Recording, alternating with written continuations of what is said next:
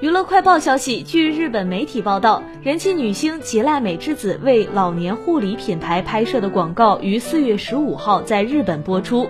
广告片中，她作为工作女性的代表，希望为工作和家务努力的自己得到别人的表扬。而现实中工作繁忙的她，每天都会被两个孩子治愈。据悉，吉濑美智子二零一零年十二月与圈外男子结婚，二零一三年七月生下长女。二零一六年十月生下次女，去年四月宣布离婚。